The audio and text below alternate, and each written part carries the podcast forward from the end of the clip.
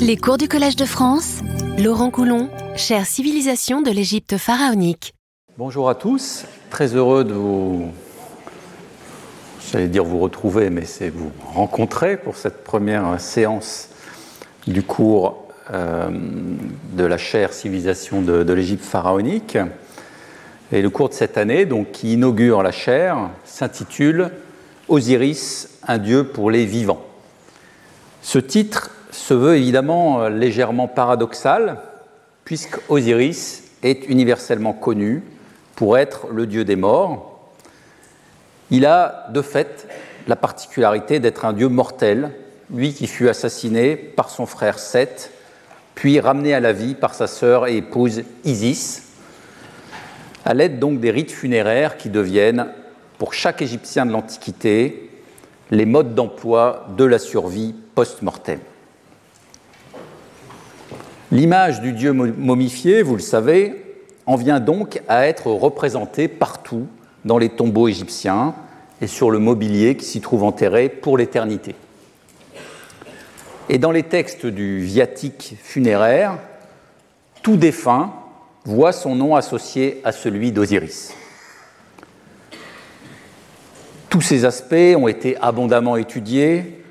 Je ne citerai euh, que les travaux qui font référence euh, actuellement, ceux d'Yann par exemple dans son ouvrage Mort et au-delà dans l'Égypte ancienne, paru en 2003, dans sa version française, ou euh, Mark Smith et son fondamental Following Osiris, paru en 2017 à Oxford.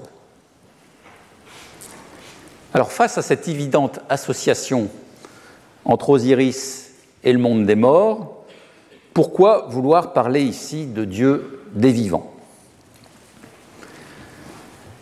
D'abord, pourrait-on dire ingénument, parce que les textes égyptiens nous y invitent.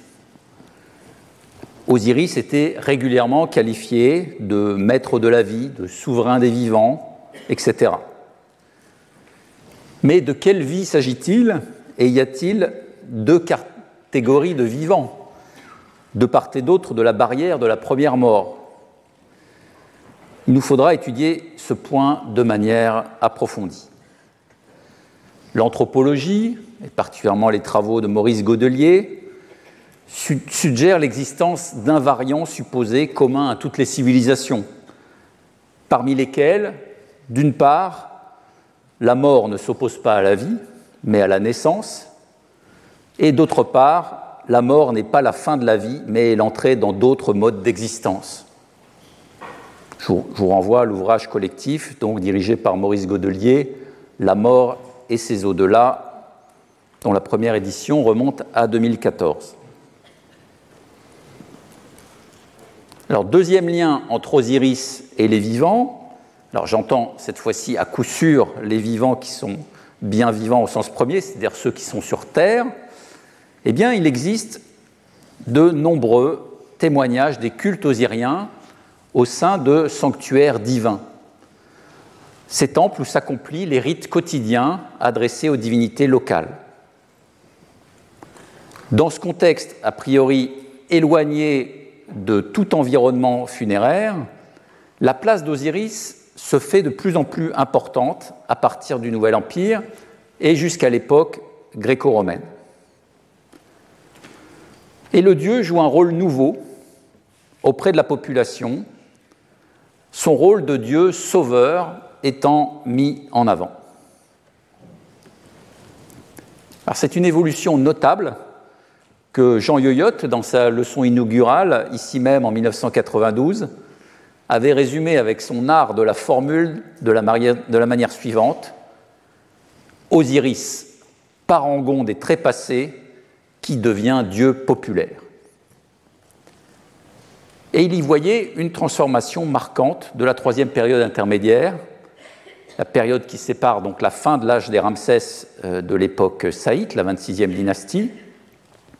Donc en gros, la première moitié euh, du premier millénaire avant Jésus-Christ. Et, comme Jean Yoyot le précisait, cette transformation en accompagnait bien d'autres. La montée des cultes d'Isis, des dieux enfants, des animaux sacrés, le renouvellement de l'onomastique, etc., etc. Quelles sont les modalités de ce culte osirien en regard de celui des autres divinités égyptiennes? Et là, nous avons la possibilité d'interroger le fonctionnement du polythéisme égyptien pour cerner comment ce dieu euh, Osiris vient donc dans la diversité des sanctuaires locaux, chacun consacré à une divinité spécifique, à ces localités, comment ce dieu vient s'intégrer durablement selon une logique qui est à la fois euh, à l'échelle du territoire de l'Égypte et non pas à une échelle locale.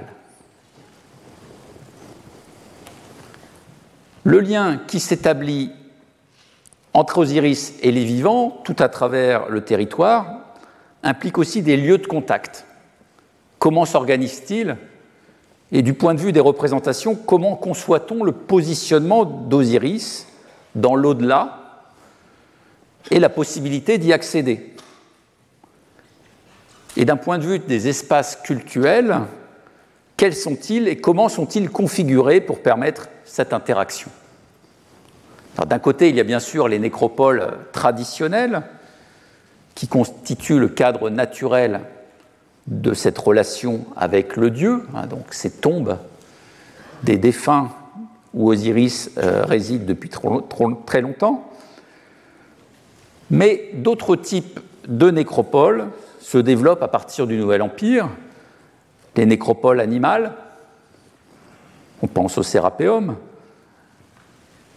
la, nécropole du, taureau Apis, mais aussi des nécropoles osiriennes, où l'on enterre des figurines du dieu fabriquées rituellement chaque année. Et puis, à côté de ces nécropoles, des espaces spécifiques au sein des sanctuaires jouent le rôle de sas, permettant d'établir une relation avec le domaine osirien.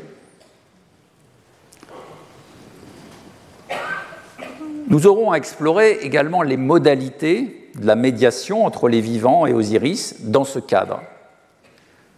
Cette communication passe notamment par le biais d'images, des objets processionnels qui permettent une interaction de la foule avec le dieu lors de procédures oraculaires, ou des images votives à l'effigie d'Osiris qui sont déposées dans les espaces osiriens et donc sont le support d'une demande spécifique de protection ou de guérison. Enfin, Osiris se voit aussi sollicité en dehors, ou en tout cas à la marge, des cultes du calendrier liturgique, dans le cadre de pratiques magiques ou de sollicitations sur des litiges pour lesquels on fait appel au pouvoir et aux compétences du Dieu ce sera le thème de la dernière séance de cette année. Le champ d'étude ouvert par les relations donc, entre le dieu Osiris et les vivants, indépendamment d'un contexte proprement funéraire, est donc très vaste. Il nous invite à explorer le fonctionnement de la religion égyptienne dans des situations qui sortent des configurations les plus habituellement étudiées, comme d'interroger la place singulière du dieu Osiris au sein du polythéisme égyptien. Alors l'ambition d'une telle étude risque de se heurter à l'ampleur de la période concernée par le développement du culte d'Osiris, même si, soulignons-le, la perspective diachronique est capitale.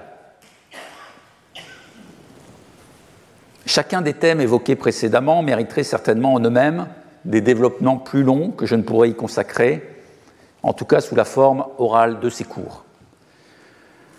Dès lors, il y aura aussi dans l'approche que, nous suivrons un fil directeur qui est attaché à un, objet d'étude plus limité, qui est l'étude donc des chapelles osiriennes de Karnak, que l'équipe des sanctuaires osiriens de Karnak co-dirigé par Cyril Georgi, archéologue à l'INRAP et moi-même, menons depuis les années 2000. Ces chapelles, donc, construites le long de la voie d'Opta, qui mène de la grande salle hypostyle de Karnak jusqu'au euh, temple de Ptah, au nord du temple d'Amon-Ré. Ces chapelles donc sont des témoignages éloquents du, développement du culte d'Osiris au sein des temples de la rive est de Thèbes, la rive des vivants, entre guillemets, par opposition à la rive ouest, celle des tombeaux et des temples funéraires. Certaines de ces chapelles mettent en avant des formes osiriennes qui sont spécialisées pour porter secours aux vivants. C'est le cas notamment d'une minuscule chapelle consacrée à Osiris, maître de la vie, qui porte aussi le nom de celui qui secourt le malheureux ou le sauveur, Pached. Donc cet édifice de la 25e dynastie avait fait l'objet de premières publications par Georges Legrain, qui l'avait découverte en 1900, et par Jean Leclan dans ses recherches sur les monuments thébains de la 25e dynastie. Les travaux de notre mission ont pu apporter des compléments importants au décor, et mes collègues et moi-même sommes dans le processus de finalisation d'une nouvelle édition épigraphique assorti d'un commentaire archéologique, historique, religieux et iconographique du monument. Donc il en sera largement question dans la suite de ces cours, et ce sera donc parmi de nombreux autres euh, possibles un cas d'étude approfondi pour notre recherche Osiris, un dieu pour les vivants. Donc après cette introduction générale à la problématique qui nous euh, occupera cette année, nous pouvons aborder la première question qui fera l'objet du cours aujourd'hui. Osiris occupe-t-il une place à part dans la religion égyptienne? Alors, question certainement trop peu affinée de prime abord, a fortiori si l'on prend en compte la longue durée de la civilisation pharaonique, 3500 ans, qui induit naturellement une évolution dans le fonctionnement religieux en Égypte. De surcroît, une question qui devrait certainement intervenir au terme de notre cheminement, comme pour répondre à celle que nous avons évoquée dans l'introduction sur la place spécifique d'Osiris dans le système polythéiste égyptien.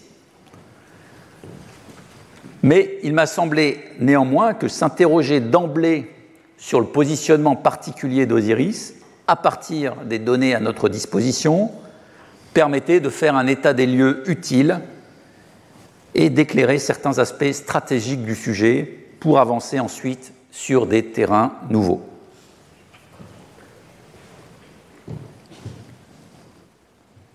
Alors si l'on veut prendre un point de vue initial le plus large possible sur la figure d'Osiris,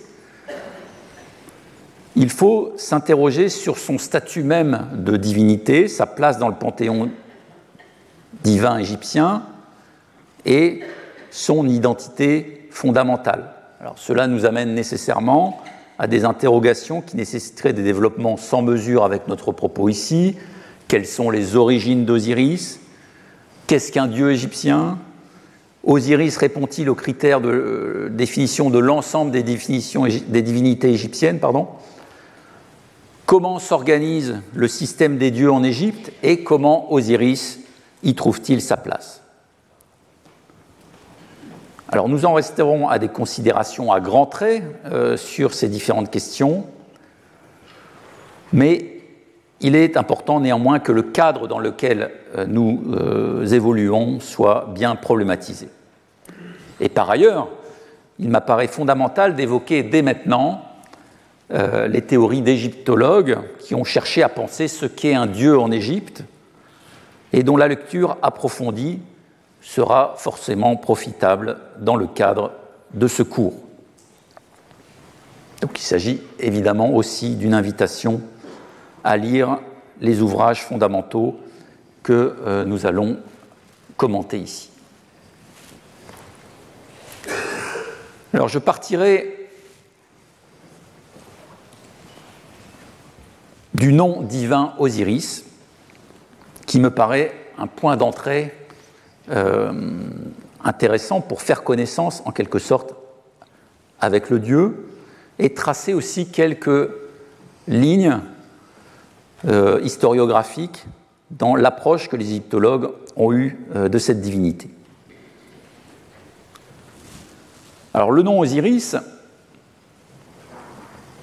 que nous utilisons provient de la transcription grecque que l'on trouve chez les auteurs classiques, mais aussi dans euh, le nomastique euh, grec.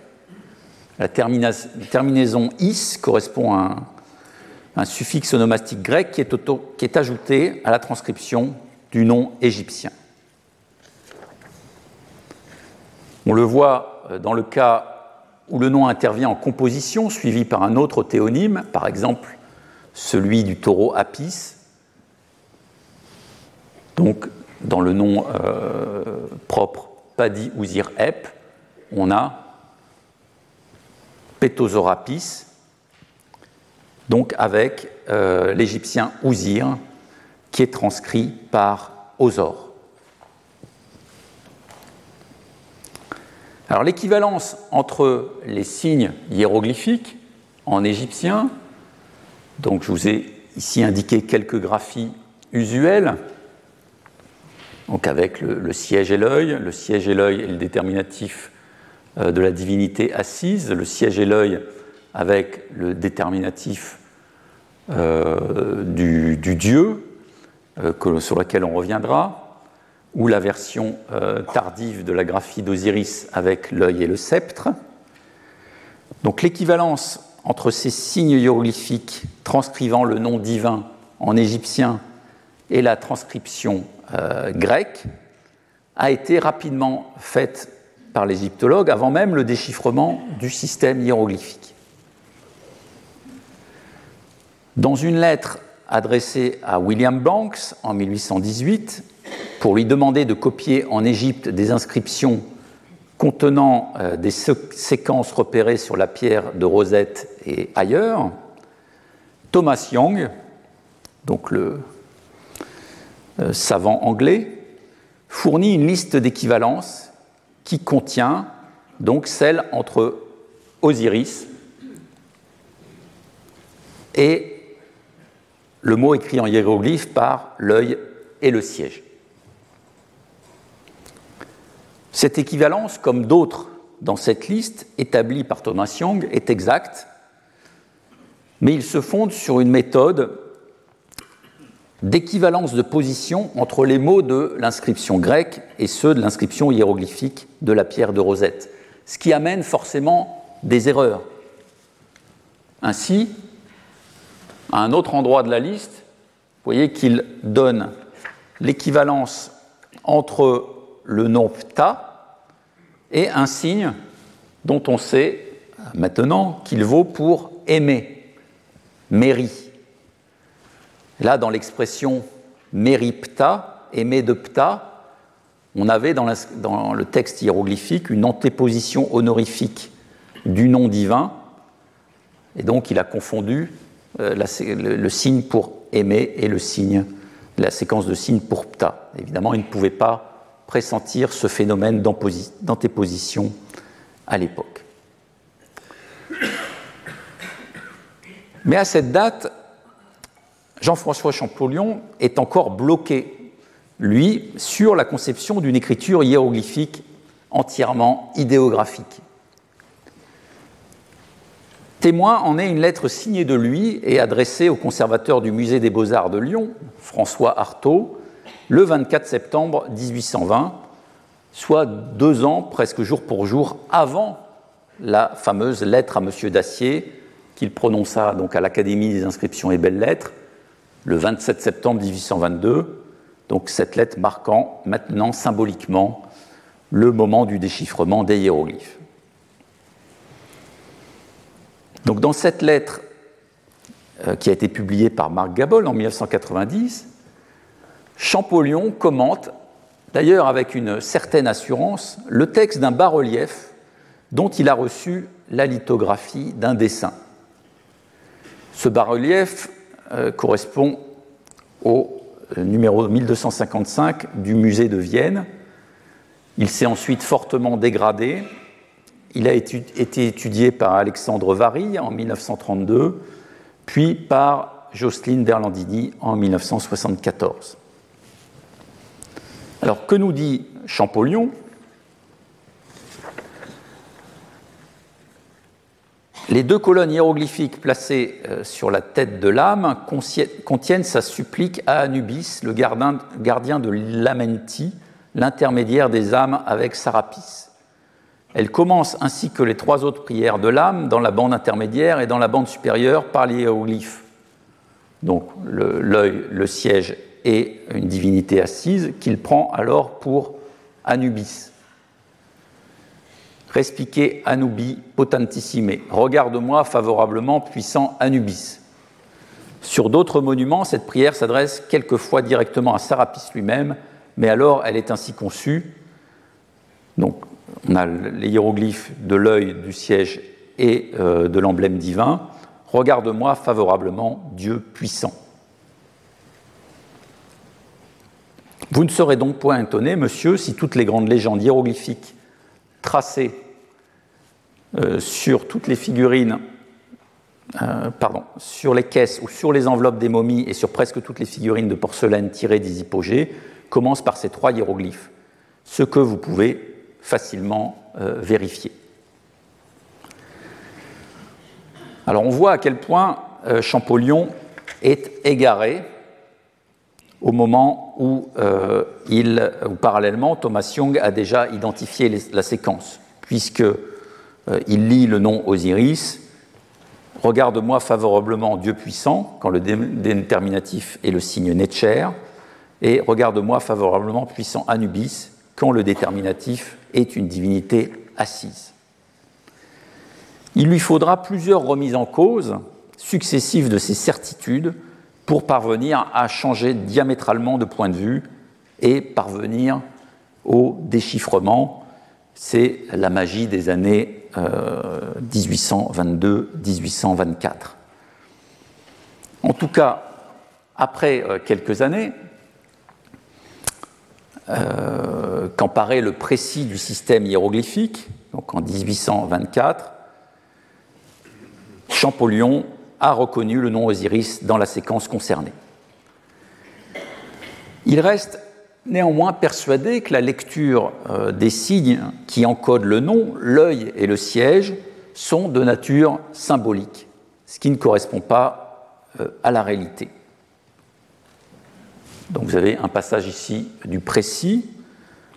De plus, je crois avoir également acquis la certitude que les noms de certains dieux étaient écrits d'une troisième manière dans les textes hiéroglyphiques et que cette transcription avait lieu d'après une méthode purement symbolique Osiris, par exemple, était ordinairement exprimé par un œil et un trône, Isis par le même trône, suivi des signes du genre féminin. Donc Champollion va conclure ensuite ce chapitre en disant que euh, les Égyptiens écrivaient les noms de leurs dieux de trois manières diverses, phonétiquement, première méthode, figurativement, deuxième méthode, par l'image même du dieu ou de la déesse qu'il s'agissait de rappeler, et enfin, symboliquement, par l'image d'un ou de plusieurs objets physiques avec lesquels le dieu était directement ou indirectement en rapport, d'après les idées propres à la nation égyptienne. Champollion donc identifie le siège euh, et l'œil constitutif du nom Osiris à des figurations symboliques associées au dieu, mais cette explication, évidemment, euh, n'est guère convaincante en l'état. Alors, le problème de l'étymologie du nom Osiris est resté un sujet de discussion pendant euh, deux siècles maintenant, sans qu'une solution soit à ce jour unanimement acceptée. La bibliographie sur ce point est pléthorique. Au moins 25 contributions rien que sur ce sujet dans les 50 dernières années. Alors il y a une multitude d'interprétations qui ont été euh, successivement résumées par euh, donc, trois auteurs. John Gwynne Griffiths, dans son ouvrage sur les origines d'Osiris et son culte en 1980. Euh, Racheli Shalomi N, dans son ouvrage The Writings of Gods, en 2006. Et James Allen, dans un article consacré au nom d'Osiris et d'Isis dans la revue Lingua Egyptia en 2013. Le dernier point euh, de la question a été réalisé par euh, Mark Smith dans son ouvrage Following Osiris en 2017. Je n'évoquerai qu'un court aperçu ici de la problématique euh, en résumant en quelque sorte les grands types d'explications qui sont fournies. Alors, un certain nombre de, contributeurs ont voulu voir dans le nom Osiris la transcription d'un nom d'origine étrangère, ce qui évidemment permet de justifier son apparition brutale au milieu de la cinquième dynastie et aussi de la complexité de rendre euh, l'explication étymologique de ce nom. L'un des premiers, c'est Théodule d'Everia, qui euh, va avancer l'hypothèse d'une origine étrangère pour le nom Osiris en le rapprochant du nom du dieu Ashur, donc le bon dieu des euh, Assyriens, selon son expression. Cette hypothèse va être prolongée par différents auteurs. Cesare de Cara, qui va proposer d'identifier à la fois Isis à Ishtar et Osiris à Ashur. Archibald euh, en 1907, qui va avancer, lui, une ressemblance entre le nom Azari, qui est une épithète du dieu Marduk, et le nom d'Osiris, hypothèse qui va être reprise ensuite par Samuel Mercer dans un article qui s'appelle Osiris and Marduk en 1935. Sidney Smith, en 1922, va chercher des connexions mythologiques entre les univers des dieux égyptiens et mésopotamiens. Pour le célèbre égyptologue Wolfgang Elk, le nom Osir, Osiris, proviendrait de la transcription égyptienne d'un nom étranger, Wouzouré, à l'origine inconnue, qui trouverait son origine donc dans la, langue des habitants du delta. Évidemment, là, on n'est pas loin de la pure spéculation. En 2006, donc, euh, dans le chapitre de, son ouvrage The Writing of Gods, intitulé Osiris the Foreigner, Osiris l'étranger, Racheli Shalomi N soutient que le classificateur sémantique du nom Osiris peut nous informer sur l'origine étrangère d'Osiris, c'est-à-dire le déterminatif de la divinité assise qui est placé après le nom euh, du dieu. Pour elle, c'est un signe distinct de celui du roi qui est utilisé dans les graphies et qui correspond aux représentations euh, de peuples étrangers ce qui pointe donc l'origine étrangère d'Osiris. Alors cette hypothèse,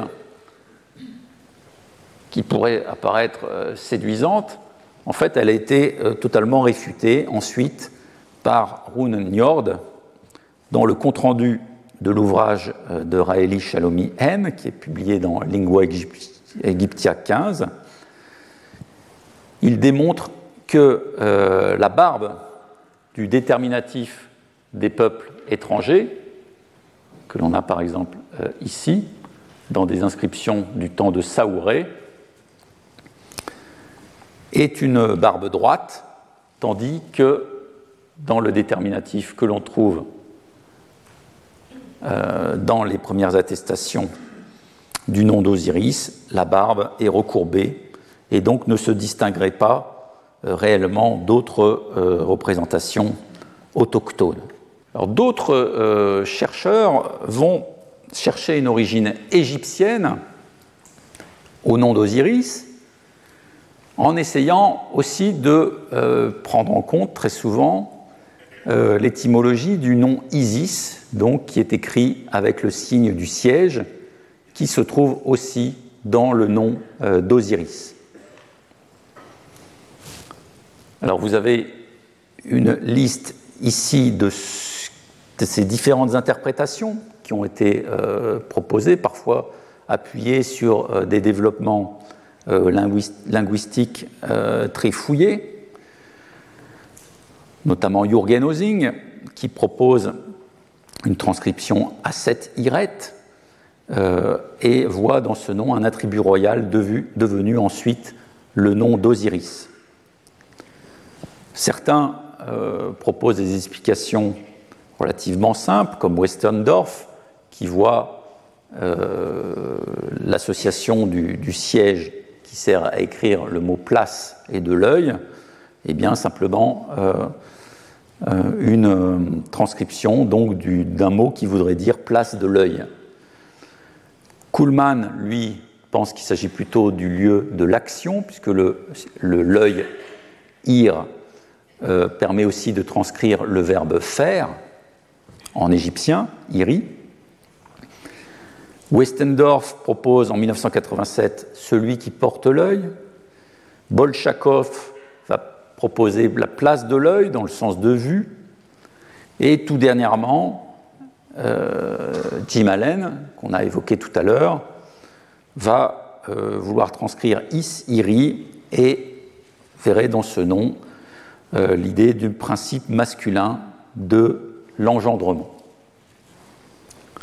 Donc vous voyez des explications très diverses, à chaque fois appuyées sur des tentatives de mise en cohérence des éléments euh, graphiques et du rôle d'Osiris et d'Isis dans la théologie égyptienne.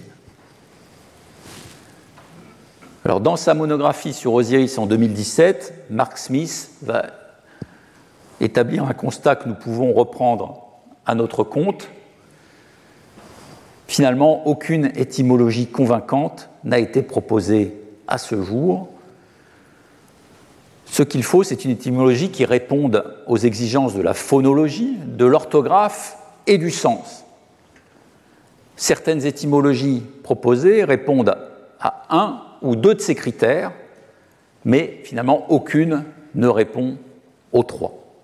il n'est pas inutile de préciser également que les Égyptiens eux-mêmes, les Égyptiens antiques, ont proposé des fausses étymologies, qui sont en fait des, jeux de langage permettant de connecter le nom divin Osiris à certaines dimensions de la personnalité du dieu. On en trouve déjà dans les formules des textes des pyramides, notamment ce texte attesté dans la pyramide de Pépi II et dans une version très dégradée dans la pyramide de Pépi Ier. Donc Pépi II va faire son siège, Ir 7F, comme Osiris, ou Zir, N va s'asseoir à ton côté Osiris. Le lien étymologique qui est établi dans cette phrase entre les deux termes iri, fer, écrit par l'œil, et sept sièges, d'une part, et le nom Osiris, construit donc sur ces deux mêmes signes, œil et siège, ne, relève pas véritablement d'un jeu de mots euh, phonétique, en tout cas si l'on tient compte de la euh, transcription telle qu'elle nous est connue, hein, euh, ou dire, mais elle relèverait plutôt de l'étymographie, selon euh, la définition qu'en a donnée Yann Asman. Donc une relation établie entre deux termes ou séquences fondées sur un lien motivé entre le signifié d'une part et le signifiant graphique des signes employés. Donc les Égyptiens sont évidemment capables de jouer sur les différents niveaux de la langue, le niveau phonétique et le niveau graphique. Un exemple proche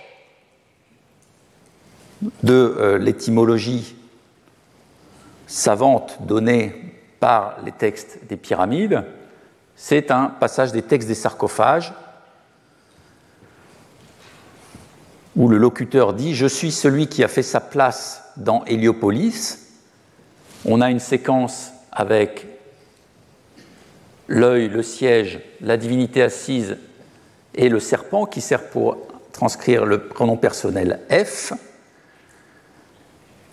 Donc, la présence du pronom personnel implique une lecture ir F qui fait sa place,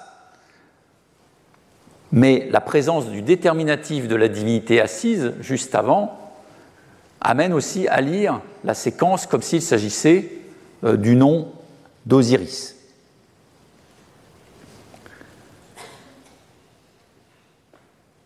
Donc il y a un, jeu conscient entre l'idée de faire sa place, d'installer son trône, et le nom d'Osiris.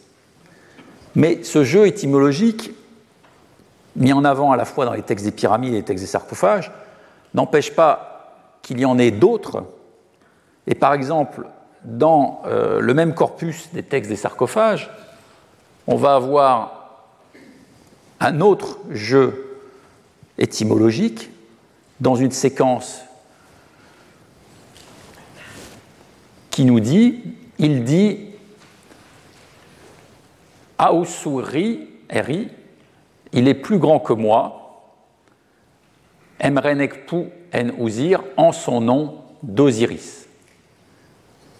Donc quand on a la séquence en son nom de, c'est toujours une indication pour nous que les Égyptiens sont en train d'établir des connexions euh, faussement étymologiques entre la première séquence et le nom qui suit. Donc on a là un jeu phonétique entre la phrase Aosu RI et Ouzir. Alors évidemment, en l'absence de connaissance précise de la vocalisation de cette phrase, puisque euh, les textes hiéroglyphiques n'encodent que la structure consonantique, il est difficile de savoir si le jeu va plus loin que la simple allitération. Alors dans des textes beaucoup plus tardifs, les jeux étymologiques vont se multiplier et vont s'appuyer sur deux proximités phonétiques et graphiques. L'une avec un mot qui s'écrit Ouzer, qui veut dire puissant, qui va évidemment évoquer le statut royal d'Osiris, et l'autre avec le toponyme Thèbes, donc la région de, de Luxor actuelle, Wasset, qui est particulièrement mise en avant, car Thèbes en Haute-Égypte va être présentée fréquemment dans les textes tardifs comme la ville de naissance d'Osiris. Donc on trouve la, conjonction de ces deux jeux étymologiques sur un monument gréco-romain de Coptos, la première porte des édifices du sud, dans les textes donc accompagnant la figure de Thèbes dans une procession géographique au nom de Caligula, donc on est à l'époque euh, romaine. Donc le texte nous dit que le roi t'amène Thèbes, la maîtresse des villes, car tu es le créé dans Thèbes, celui dont le cas est plus puissant que celui des dieux en ton nom d'Osiris, Kematef. Le jeu se base sur le rapprochement phonétique et graphique qui s'établit donc entre Ouzir, Osiris, Ouzer, puissant, et Wasset, Thèbes. Alors il faut noter que ces mots étaient devenus très proches sur un plan phonétique. D'une part parce que le R final du mot ouzer puissant était tombé, donc on avait très probablement une euh, prononciation ous, et que c'était le même phénomène pour le euh, aleph de was waset, qui se prononçait aussi ous. Donc ce, phénomène qui avait été déjà signalé par Jan Quekeber doit remonter au moins au deuxième millénaire avant Jésus-Christ.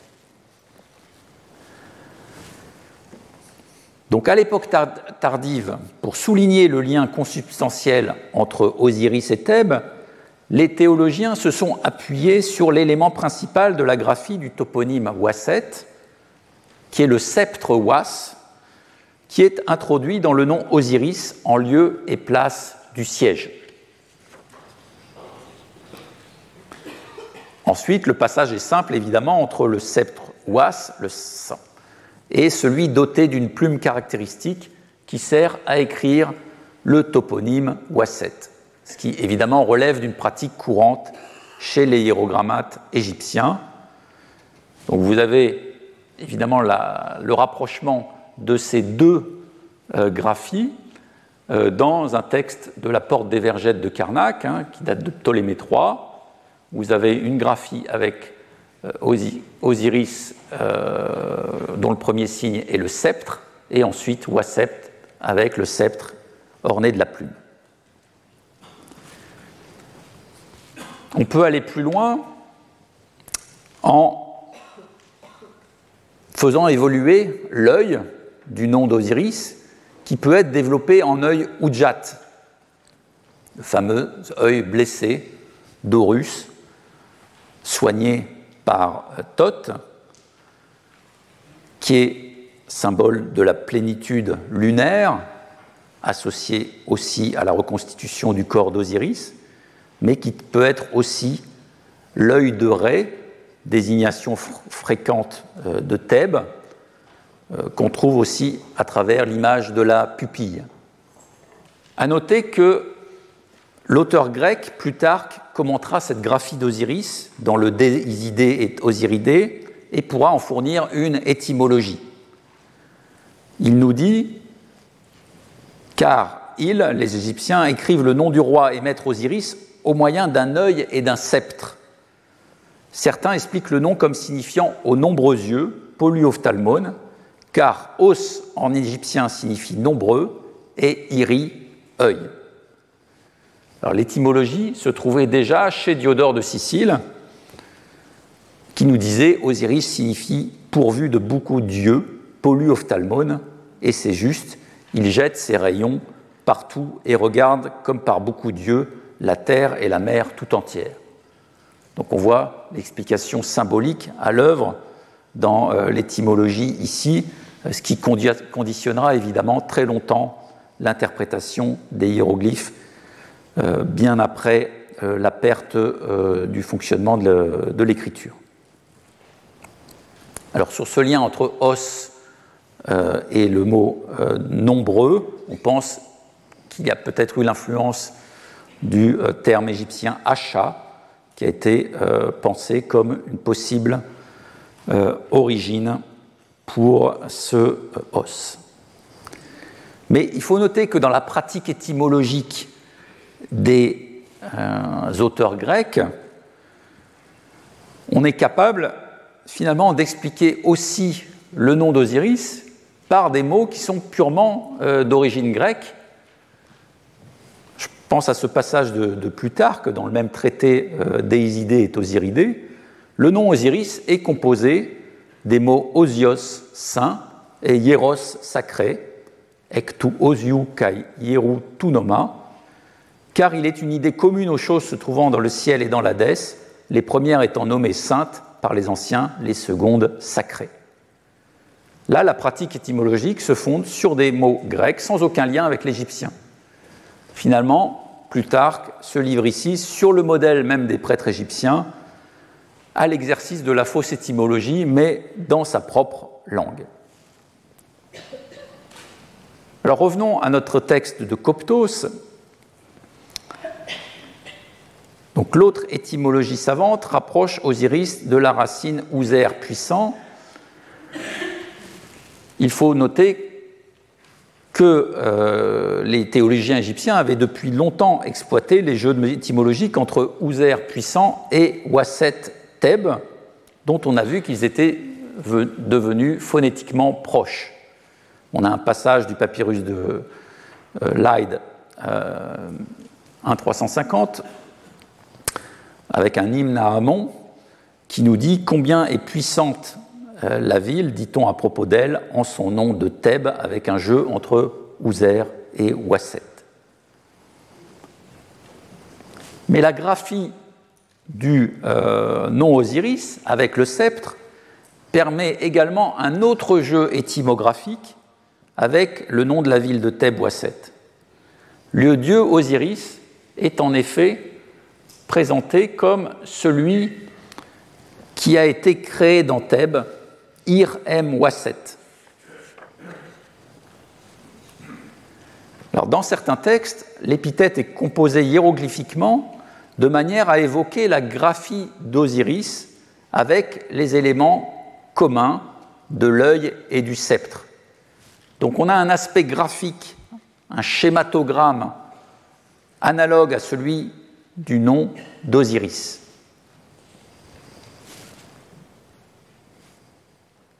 Alors on peut aller plus loin aussi dans la compréhension de, ce, de cette étymographie, car il faut euh, noter que le sceptre, s'il est bien associé à Thèbes, est aussi perçu comme l'image d'un principe maternel dans les élaborations complexes de la théologie égyptienne.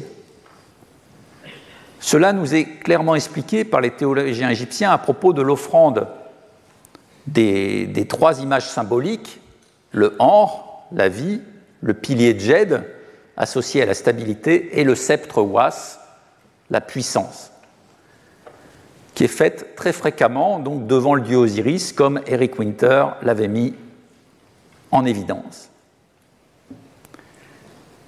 Donc, dans les textes accompagnant euh, notamment une scène du temple de Philae, Osiris est présenté comme étant le rejeton de Chou, du dieu Chou, identifié au Anre, et de Tefnut, la déesse Tefnut, identifiée au Was.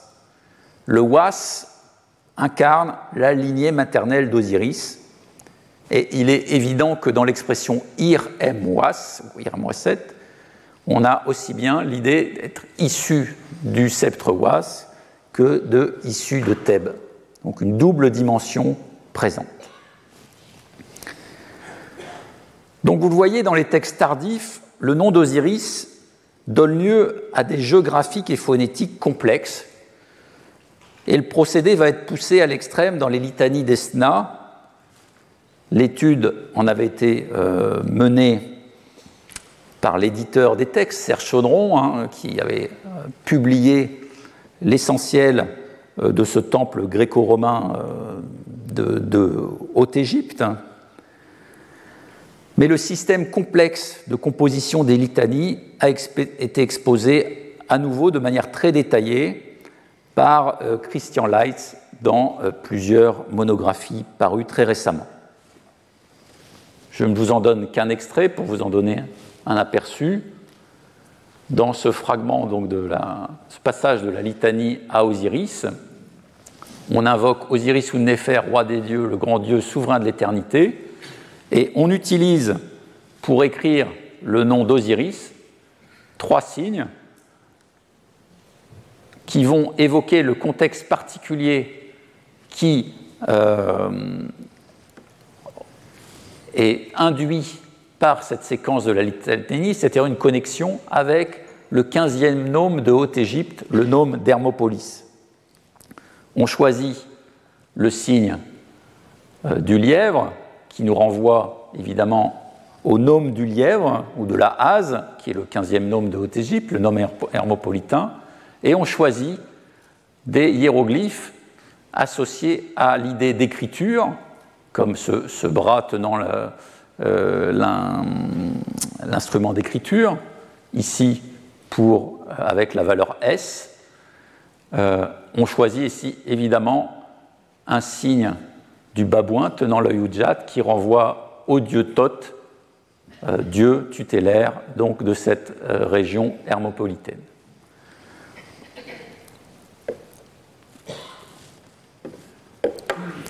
Donc les possibilités de jeux graphiques et étymologiques sont innombrables.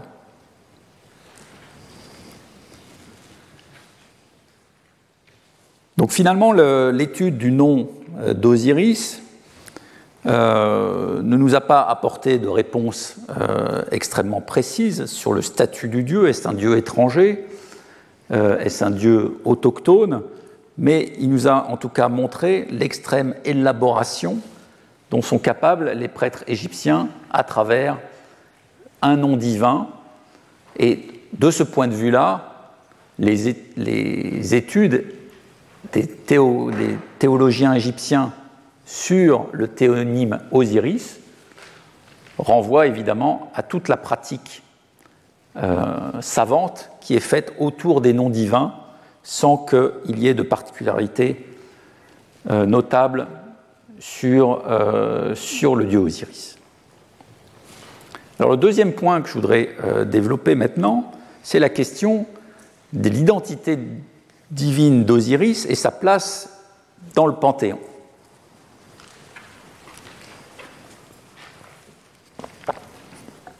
Donc là encore, je prends les choses euh, depuis le tout début. Osiris, je le rappelle, a toutes les apparences d'une divinité et se voit qualifié régulièrement de grand Dieu, Netcher A. Le mot Netcher, donc c'est ce qui euh, transcrit l'idée que nous traduisons par euh, Dieu, avec un hiéroglyphe qui est celui du mât enveloppé de bandelettes, avec la partie supérieure formant une sorte d'oriflamme.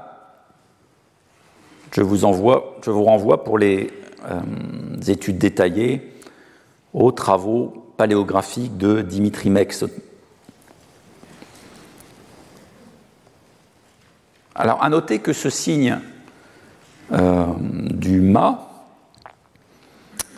va être commenté dans un document particulièrement précieux qui est le papyrus des signes de Tanis, hein, d'époque tardive, qui glose en quelque sorte l'identité des hiéroglyphes et la glose qui correspond à ce signe Netcher, c'est Youef Keres, ce qui est embaumé, emmailloté, qui a reçu une sépulture. Donc ce qui semble établir une connexion particulière avec les rites osiriens. Sur la question fondamentale de savoir qu'est-ce qu'un dieu en Égypte, l'ouvrage euh, qui doit servir de point de départ est celui d'Éric Ornung, intitulé dans sa version originale parue en 1971 Der eine und die vielen Ägyptische Gottesvorstellungen, donc le un est multiple, conception égyptienne du Dieu. Plusieurs rééditions, la plupart à l'identique, ont paru successivement. En revanche, la sixième, donc parue en 2005, a été augmentée et retravaillée. C'est celle à laquelle je vous renvoie plus particulièrement. Donc, euh, Der eine und die vielen, Ägyptische Götterwelt, le un et le multiple, le monde des dieux en ancienne Égypte. Elle introduit notamment des discussions avec les travaux de Yann Asman qui sont parus après la première édition de l'ouvrage. Le livre a été traduit en anglais en 1982 par John Baines, puis en français à partir de l'anglais aux éditions du Rocher. L'ouvrage contient un bilan bibliographique et historiographique sur la manière dont les égyptologues ont aborder la question de Dieu en Égypte ancienne, entre partisans d'une vision purement polythéiste, d'une part, et adeptes d'une conception monothéiste, que ce soit un monothéisme primitif ou un monothéisme secondaire, c'est-à-dire euh, qu'on voit euh, un Dieu unique issu d'identification secondaire du Dieu local à tous les autres dieux. On peut avoir aussi des tenants d'un monothéisme pour initier donc euh, un dieu des sages, c'est l'école monothéiste française représentée par Étienne Drioton. Donc après ce bilan général sur l'histoire du dieu vu par les égyptologues, le projet de ce livre, c'est de reprendre la question en s'appuyant sur des sources égyptiennes elles-mêmes et de répondre à la problématique générale qu'est-ce qu'un dieu Que signifie un dieu pour ceux qui croient en lui? Donc là, on a un socle sur lequel on aura l'occasion de revenir, d'analyse pour approcher la nature de euh, la divinité en Égypte.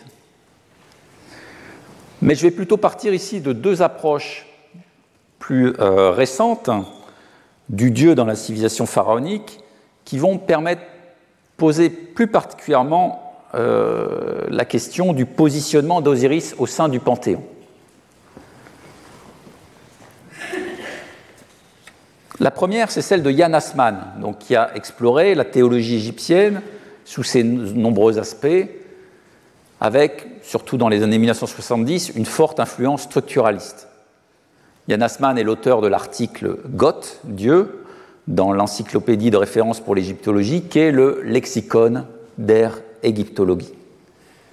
Et il a développé sa conception de la notion de Dieu dans plusieurs contributions dans les années 80, euh, je citerai plusieurs fois donc, un article des Biblische Notizen, Grundstrukturen der ägyptischen Gottesvorstellungen, ces ouvrages euh, suivants, donc notamment euh, sur la théologie et la piété en, en, Égypte, et puis plus récemment, en 2008, Yann Assmann est revenu sur son parcours intellectuel euh, en montrant en fait comment, en partant de l'étude des, hymnes égyptiens, puis du système polythéiste euh, qu'il est euh, sous-tend, il en est venu à étudier le système symétrique et en quelque sorte opposé, évidemment, celui du monothéisme.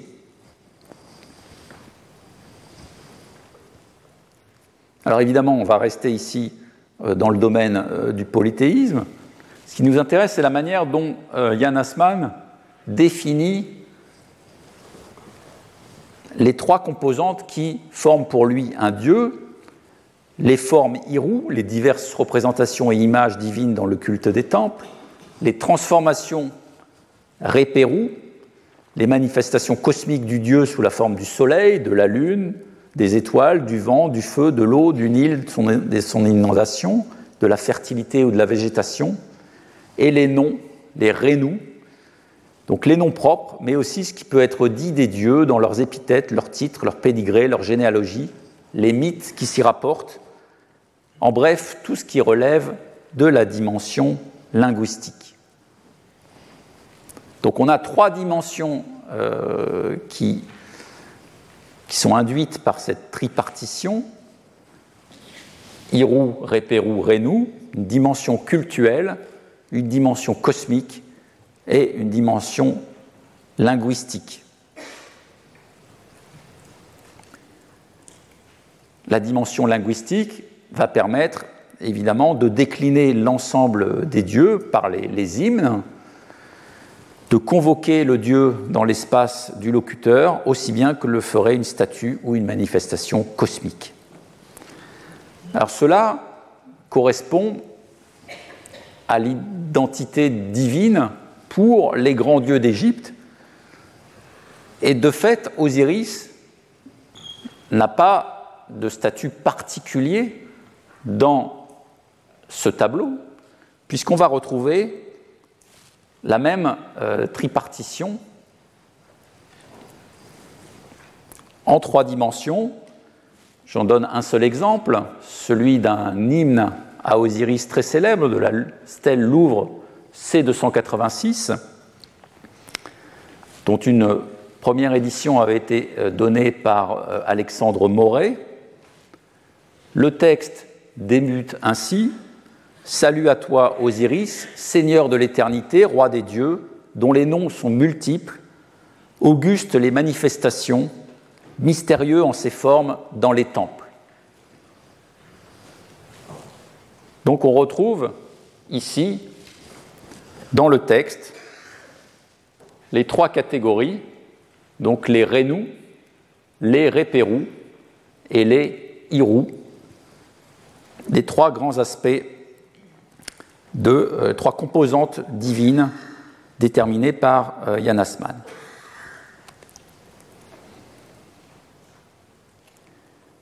Mais Jan Assmann a introduit un autre concept pour définir comment un dieu se définit par rapport aux autres et la manière dont il interagit dans la communauté des dieux. Ce concept, c'est celui de constellation. Selon Asman, le thème des textes religieux égyptiens n'est presque jamais l'essence absolue d'un dieu, mais bien plutôt sa relation avec les autres dieux, son inclusion dans la communauté des dieux, dans laquelle seulement son essence se déploie et se représente. Donc chaque dieu présuppose les autres dieux comme étant indispensables pour pouvoir dire quelque chose à leur sujet. Le dieu Osiris, par exemple, selon Asman, ne peut être envisagé sans le dieu Seth, son frère qui l'a tué, sa femme et sa sœur Isis qui l'a enterré et transfiguré, et son fils Horus qui l'a vengé. L'essence de ce Dieu, que l'on décrit peut-être le plus justement par le terme de Père mort, présuppose ces constellations.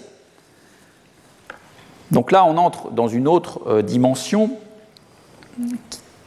Les constellations sont directement liées aux ordres du monde humain en tant qu'archétype des institutions et modèles d'action humaine. Chaque mort devient Osiris par l'accomplissement des rites d'inhumation et de transfiguration, et chaque Égyptien va jouer le rôle d'Horus.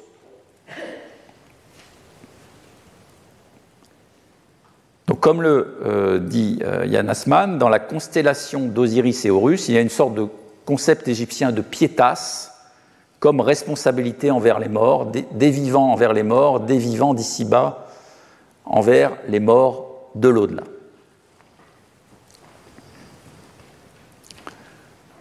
Donc là, on a une constellation particulière autour du dieu Osiris qui le distingue en quelque sorte euh, de tous les autres et qui rend spécifique en quelque sorte son positionnement dans euh, le panthéon égyptien. Alors on va retrouver euh, ce double positionnement dans une autre approche du système divin égyptien, celle de Dimitri Mex. Je pars ici donc d'un article qu'il a euh, produit dans, un volume collectif qui cherchait à répondre à la question qu'est-ce qu'un Dieu?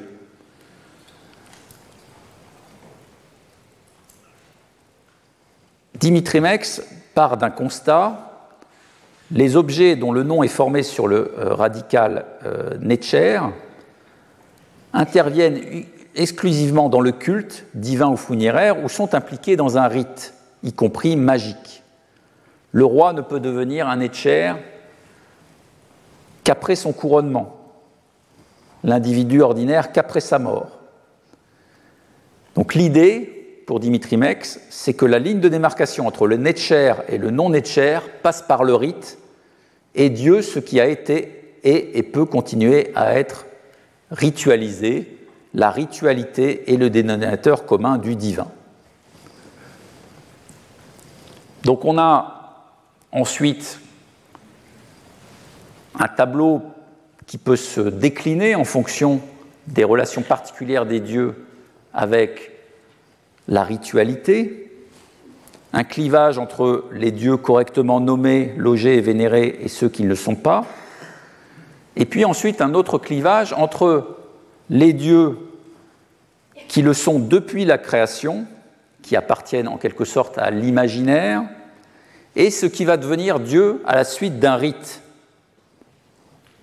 Alors évidemment, dans les deux catégories, hein, euh, le rite est indispensable au maintien des dieux. Hein. C'est-à-dire que même les dieux euh, issus de la création ont besoin des rites humains pour survivre. Donc dans la deuxième catégorie, on a les dieux qui sont devenus dieux par l'effet d'un rite, Certains peuvent y accéder de leur vivant, par exemple les pharaons, ou surtout les pharaons, et ceux qui accèdent qu'après la mort. Et donc on va avoir dans cette catégorie les simples mortels, les mortels héroïsés, et à l'échelle locale, on va dire, les mortels héroïsés à l'échelle nationale, on pense aux fameux Imhotep et Amenhotep. Alors dans ce système descriptif du panthéon égyptien proposé par Dimitri Mex, on voit ce que le statut du dieu Osiris peut avoir de particulier.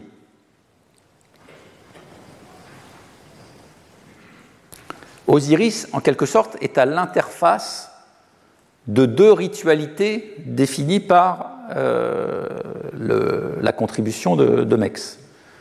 D'une part, Osiris fait partie des dieux qui existent depuis la création, puisque sa naissance fait partie du processus cosmogonique, même si elle va intervenir après plusieurs générations. D'autre part, Osiris est un dieu qui apparaît en quelque sorte perdre son statut de dieu au moment de la mort. Et c'est uniquement grâce au rite funéraire assuré par Isis qu'il va retrouver ce statut divin.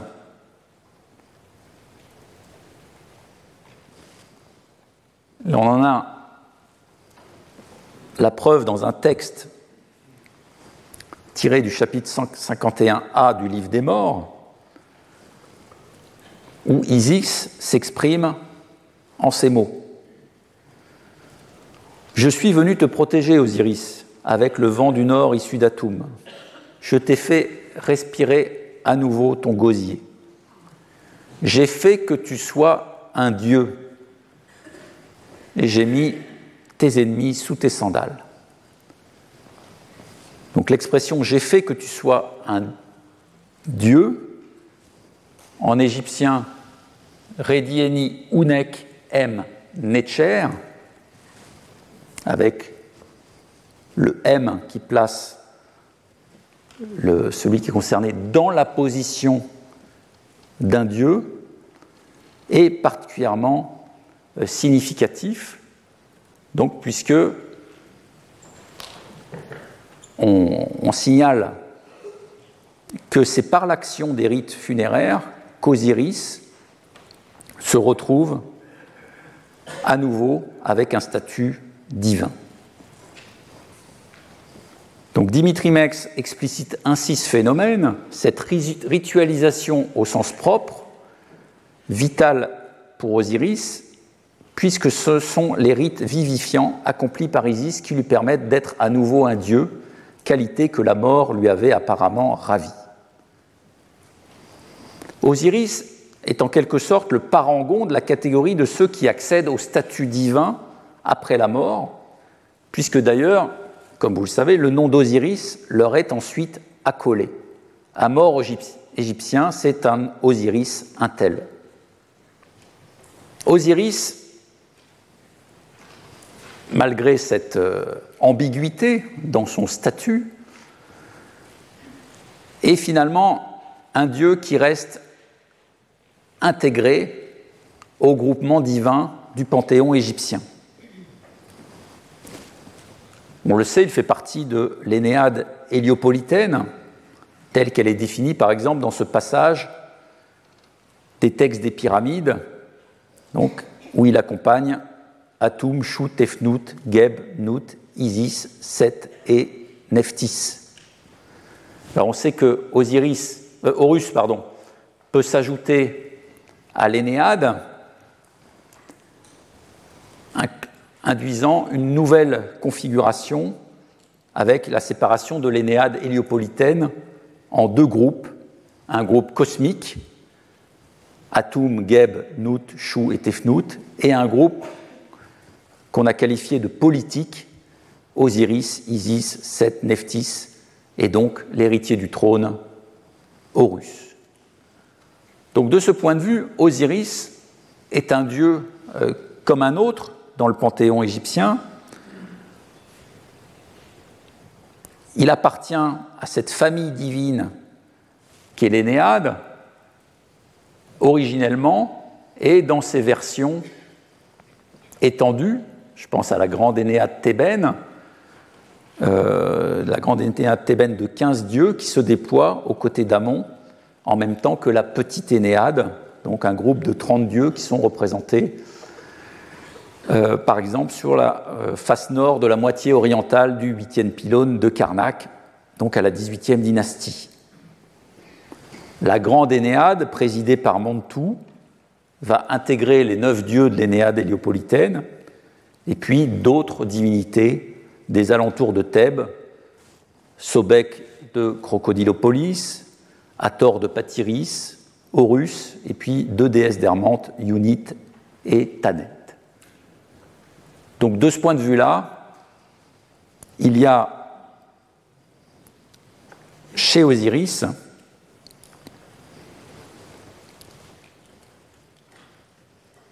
une nature totalement intégrée aux conceptions habituelles des familles divines et ces représentations donc ne se distinguent pas nécessairement des autres dieux dans ces corporations.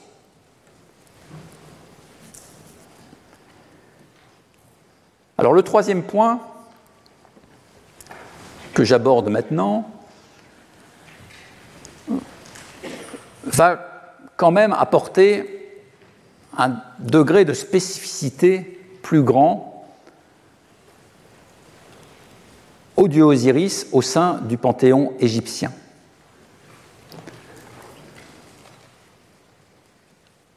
Osiris est le seul ou l'un des seuls dieux égyptiens qui a une existence identifiée de la naissance jusqu'à sa mort et au-delà.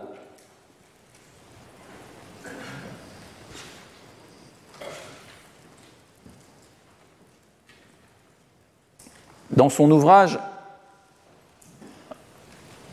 intitulé, je traduis le titre, Contribution à l'historisation du monde des dieux et à l'écriture des mythes, paru en 1978, Ulrich Luft a rassemblé une série de sources textuelles qui montrent comment les dieux peuvent s'inscrire dans une temporalité historique et comment ils ont une durée de règne sur Terre et même parfois une durée de vie délimitée, un nombre d'années fini. C'est surtout à partir du Nouvel Empire que cette historicisation, historicisation du temps divin prend une place importante. Dans, dans, la phraséologie, on voit se multiplier les mentions des années de tel ou tel dieu ou la durée de vie d'un dieu. Cette durée de vie présente néanmoins la particularité de tendre vers l'infini.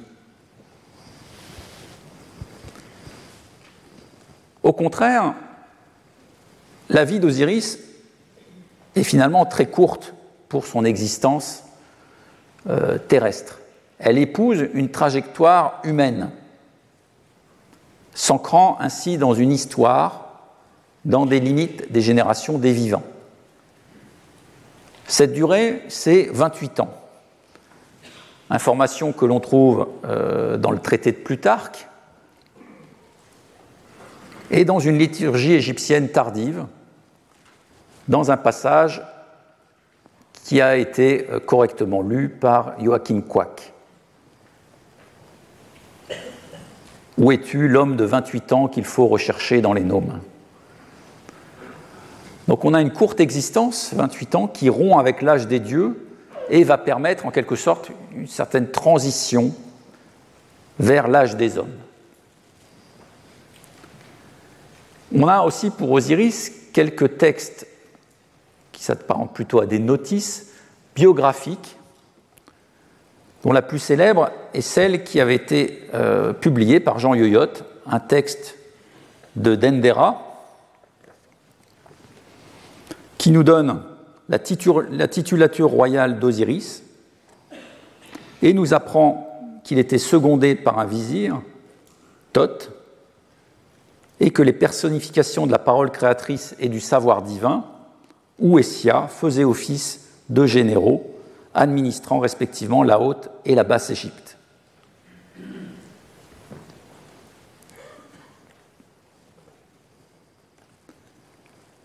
Précisons quelles sont les autres sources qui nous permettent de reconstituer cette biographie d'Osiris.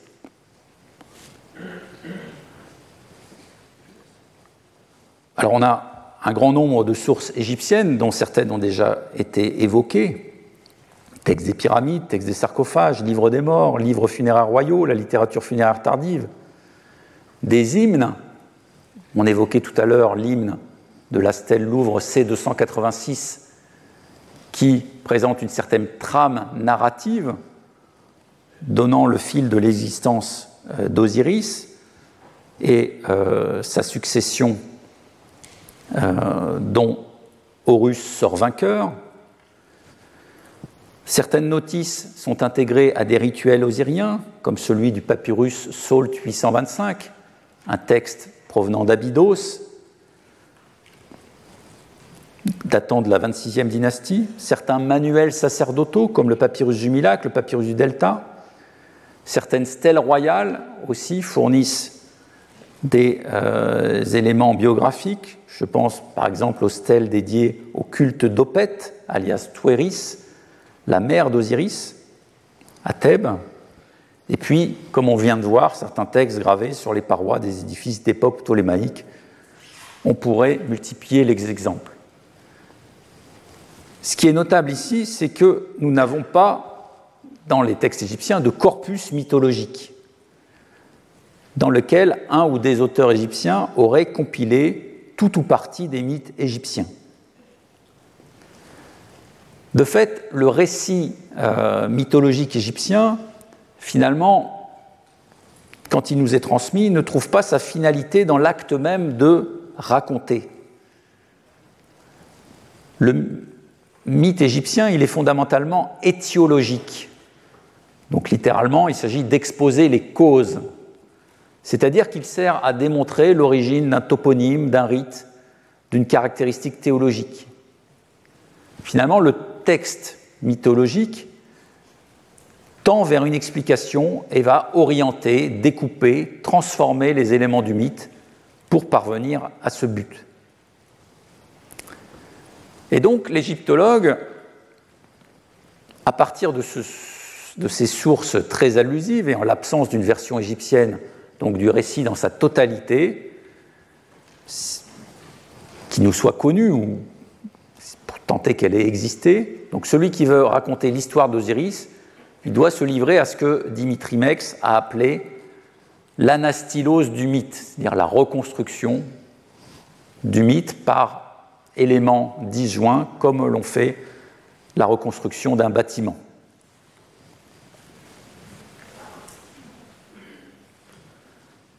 Alors j'en prends un, court exemple. Si l'on essaie de comprendre comment Osiris est parvenu sur le trône, on est confronté au problème des successions divines en Égypte ancienne. Finalement, on a des dieux qui se succèdent. Kebenouch ou Etefnout, se sont succédés après Atum. Pourquoi finalement passe-t-on d'une euh, génération à une autre? C'est finalement peu explicité dans les textes égyptiens. On pense qu'on peut avoir des, épisodes violents dans cette succession, des, éléments de, théomachie, mais ils sont très évanescents dans les textes. L'accession au trône d'Osiris n'échappe pas à la règle. On a quelques éléments très euh, brefs qui nous indiquent qu'il semble se dérouler de manière conflictuelle. Dans un texte de la cuve de Coptos, datant de la 22e dynastie, qui porte le grand rituel de Shentaït, qui a été euh, publié récemment par François Herbin et Christian Leitz, mais qui avait fait l'objet d'une étude détaillée par Jean Yoyot, on peut repérer la référence à un mythe de pouvoir montrant Osiris s'opposant à son père et violentant sa mère. La phrase est Il parle pour qu'il agisse contre lui, c'est-à-dire Osiris, parce qu'Osiris a frappé son père et qu'il a fait violence à sa mère. C'était l'hypothèse de Jean Yoyot qui a été confirmée par la nouvelle édition du texte par Christian Light. Dans le papyrus Sault 825, il est mentionné également qu'Osiris se révolta contre son père, qui est ici, donc, contexte local abydénien oblige, qui est Chou et non Geb. Chou en vient à tuer son fils pour échapper à cette révolte, puis va le ressusciter après avoir pleuré sa disparition. Je lis le passage. Mystère des écrits de la fin de l'ouvrage pour le repousser de quelqu'un. Chou, après que son fils se fut révolté contre lui, a placé le talisman fin de l'ouvrage à son cou pour se sauver de lui, et il provoqua un malheur pour lui.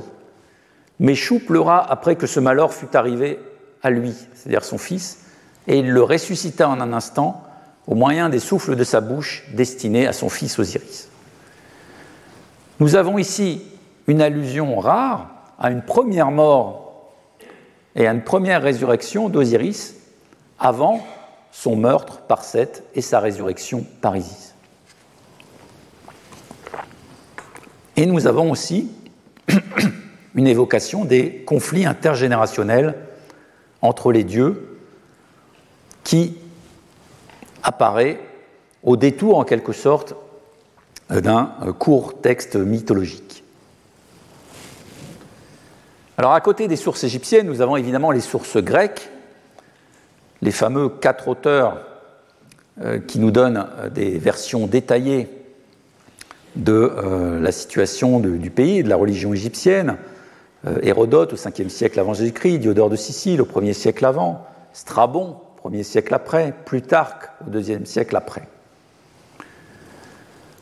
Évidemment, pour Isis et Osiris, c'est le traité de Plutarque qui est le plus riche D'autant que des recoupements avec des sources égyptiennes récemment publiées ont montré, dans beaucoup de cas, la véracité de ces propos. Il paraît possible qu'un exposé assez détaillé du mythe osirien, d'origine égyptienne, ait pu lui servir de base. Évidemment, euh, le traité de Plutarque est fondamental pour celui qui veut étudier le mythe d'Osiris, car certains passages, comme celui par exemple du meurtre d'Osiris au moment de la fête organisée par Seth, sont totalement absents des textes égyptiens qui, par euphémisme, se refusent même souvent à mentionner la notion de meurtre d'Osiris.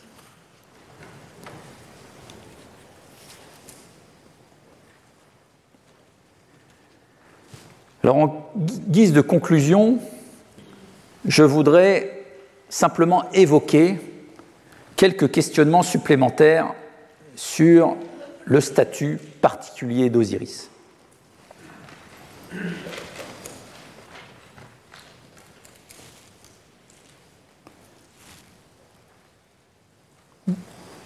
D'abord, la mortalité divine. Ça, c'est un point aussi que nous aurions pu détailler davantage, puisqu'il n'est évidemment pas évident, dans une civilisation, de concevoir que les dieux soient mortels. Eric Hornung a consacré un chapitre sur cette question dans l'ouvrage L'un et le multiple que euh, j'évoquais tout à l'heure. La mort d'Osiris c'est évidemment un événement central dans la mythologie égyptienne. Elle en vient à créer une rupture fondamentale dans le positionnement du dieu dans le panthéon divin, et il va se retrouver aussi isolé dès lors des autres dieux. Il y a un avant et après la mort d'Osiris. Mais la question qu'on peut se poser, c'est quel est le degré de spécificité de cette mortalité osirienne?